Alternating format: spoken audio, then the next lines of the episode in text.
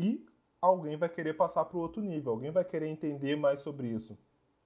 Então, chegou a fase do cliente, tá?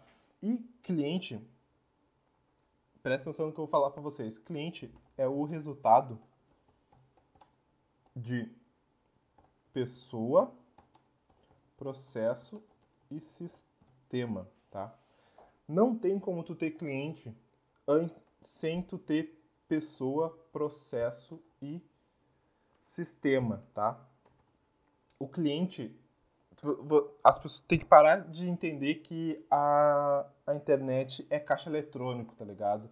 Que tu coloca ali teu cartão, coloca teus 50 reais no teu anúncio e vai voltar pessoas e vai voltar compras, tá ligado? Não, não é bem não é assim que funciona.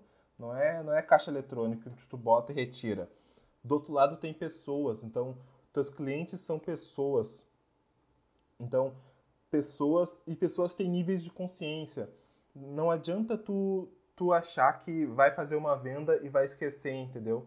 Não, tu tem que realmente saber como cuidar de pessoas, saber como cuidar do teu cliente. E claro, se tu não tem um processo para fazer tudo isso, não tem como, entendeu? Se tu não entende o processo que vai levar para te realmente ter um cliente, não vai ter como. Não adianta eu ter visitante, eu tenho lead e eu fiz uma oferta e a pessoa comprou. Beleza, a pessoa comprou, mas ela só comprou porque eu tive um processo antes para fazer. Então, o processo também é é o resultado, tá? E sistema, galera. Tu tem que ter um sistema. E quando eu digo sistema, não é, não é sistema de informação, não é um sistema de computador ou algo do tipo. É um sistema onde tu vai realmente replicar.